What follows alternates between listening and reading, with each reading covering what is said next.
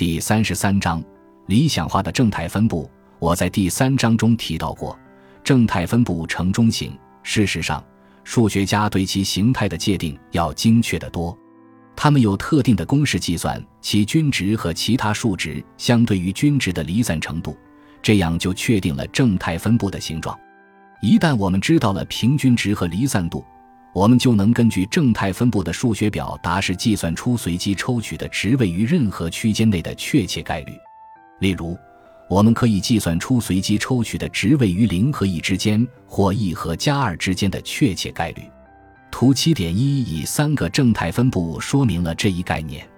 为便于理解，我们可以将它们视为三组儿童的考试分数。每个分布的中心对应的是平均值。任何特定分数对应的曲线上的点的高度，表示得到该分数的概率。从图中可以看出，中心位置的概率值最高。因此，若从任何一组中随机选出一个孩子，他的分数最有可能接近于他所在组的平均分，不太可能过高或过低。离中心越远的位置，概率值越低，而且中心的两边是对称的。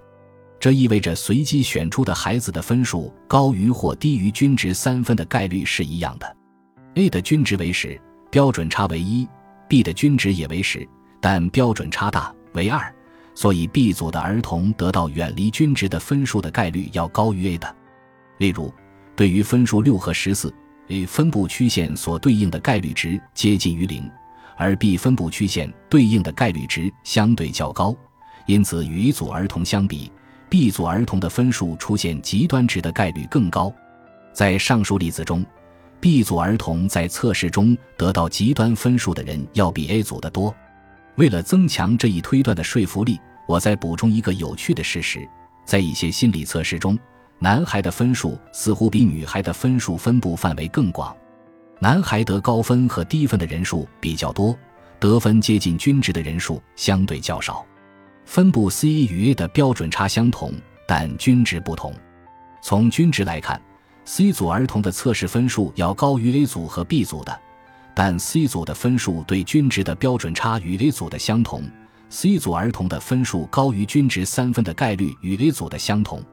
还有一点需要注意，尽管图七点一中所示的三个分布有差异，C 偏向右边，B 比较扁平，但它们的基本形状都是一样的。这是由正态分布特定的数学表达式决定的，是该分布性质的体现。感谢您的收听，喜欢别忘了订阅加关注，主页有更多精彩内容。